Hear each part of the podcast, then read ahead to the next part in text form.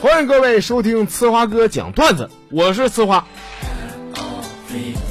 这个得有半个月没有做节目了啊！关注我微博的朋友们一般都知道是咋回事那没关注的朋友们肯定是不知道啊。没关系，跟大伙说啊。其实呢，头几天没做节目啊，因为我忙活我结婚的事儿了。我一说完呐，这个微博上就有朋友问我了，说呲花，你说你这你这人不见外了吗？啊，那结婚那么大事，你咋不吱一声呢？好，随点份子啥的哈。其实我呢，我不是不想告诉你们，因为啥哈？因为我也是十月八号那天结的婚，跟黄晓明和安吉拉 baby 是一天结的婚。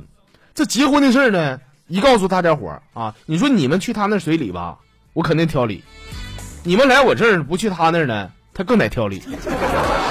后来我两口子跟黄晓明两口子一商量，哎呀，拉皮倒吧，谁都不告了啊！就是这么回事反正大家伙也别着急啊，等我再结一次婚的时候，我一定通知大家啊。我记得我那天一说完呢，咱微博上有个朋友说了，说哎呀，呲花哥结婚了哈，我看你以后还敢拿你媳妇儿胡咧咧不啊？这位朋友，真不是吹啊，我媳妇儿那是主动要求我呀，就让我在节目里边拿她开涮啊。东北话讲，这叫贱皮子。是啊，我我这辈子有福啊，我摊上个好媳妇儿啊。多支持我工作呀！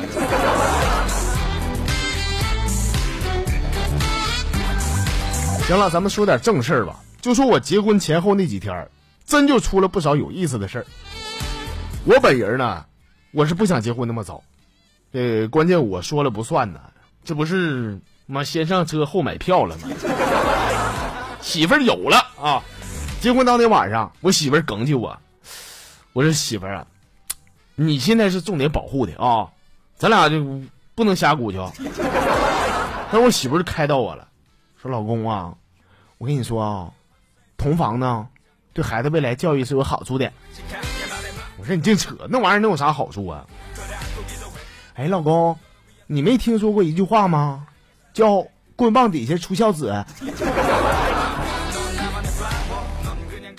要说我媳妇她是老传统，跟她爹一样一样的。那孩子是是打出来的吗？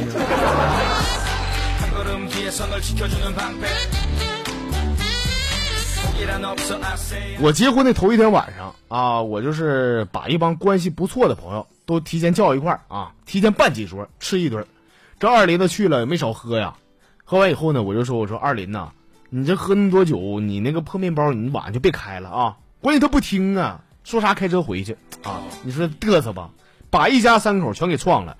当时呢，交警赶到现场，处理的时候呢，这二林子喝栽楞的，跟交警解释呢：“嗨，哥，我跟你说，我我就喝一瓶酒啊，真真不是我的事儿，我又没见过大半夜一家三口搁马路中间吃吃吃饭呢，你知道吧？”给警察气的，说：“你快别逼逼了，赶紧把车从你家屋里边给我倒出去。”这玩意儿见酒没命啊！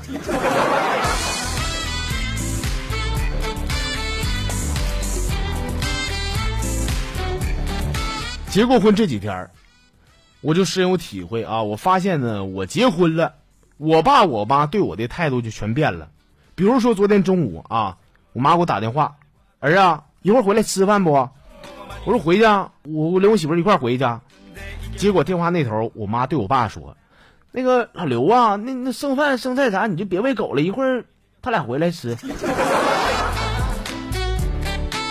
那我说这是亲妈，真就是亲妈，后妈没这么干的，你知道吗？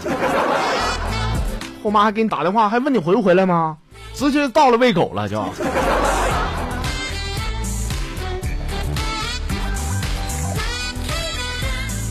呃，这几天有个新闻啊。呃，说是青岛的那个什么大虾的事件。虽然说我结婚了啊，但是我还是经常关注一点的啊。看了以后呢，很多网上的愤青啊，对这个事儿是口诛笔伐。但是我看了以后呢，我就呵呵一笑，我觉得这玩意儿太正常了，这算个屁呀，是不是？因为呢，在咱们这儿啊，八万一辆的进口汽车能卖三十万，七块多一盒的婴儿的常用药品呢，在这儿能卖四千。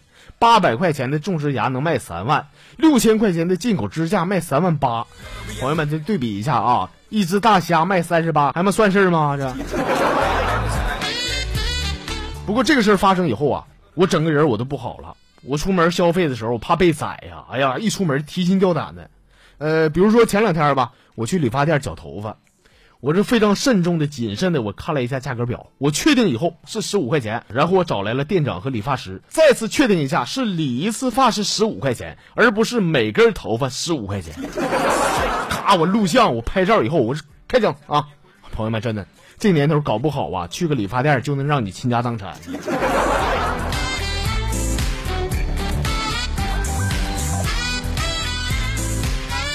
早上我看报纸呢，是报道了这样的一个新闻啊，说有一个十七岁的女孩和别人赌啊，赌啥呢？赌一千块钱的，就打赌啊，说自己能在一年之内和一百个男人发生性关系。看完以后我心拔凉啊，我这忧国忧民呐，我呀，我就在想这个社会到底咋的了啊？太让我感到悲哀了。他还是个孩子啊，小小年纪他，他竟然，他竟然跟赌博，你说？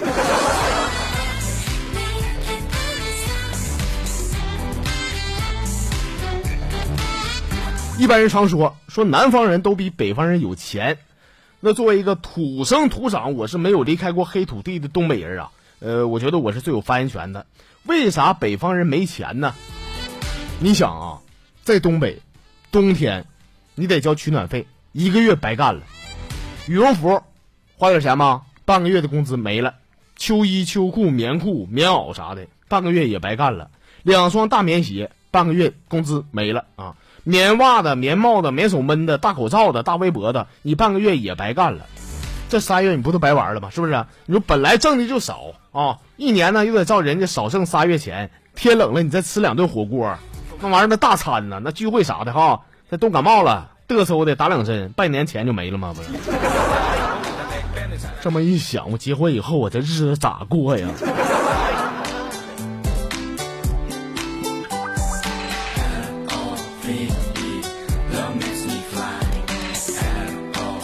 今天早上呢，和媳妇儿坐公交车，我是一不小心踩到了一个男的啊！踩完以后，我赶紧说：“我说，哎呦，对不起啊，哥啊！”谁知道那男的瞪俩大眼珠子冲我喊：“我老子这么贵的鞋，你包得起吗？”我是赶紧把手伸进了内衣兜里边，我准备掏钱甩他脸上的时候，我媳妇儿一把把我抱住，啊，还哭了，边哭边说：“老公，你不是答应我你以后不杀人了吗？你咋还带枪呢？”当时全车上的人全傻眼了啊！那男的立马给我跪下，说：“大哥，那我错了，我错了。”这逼崽子！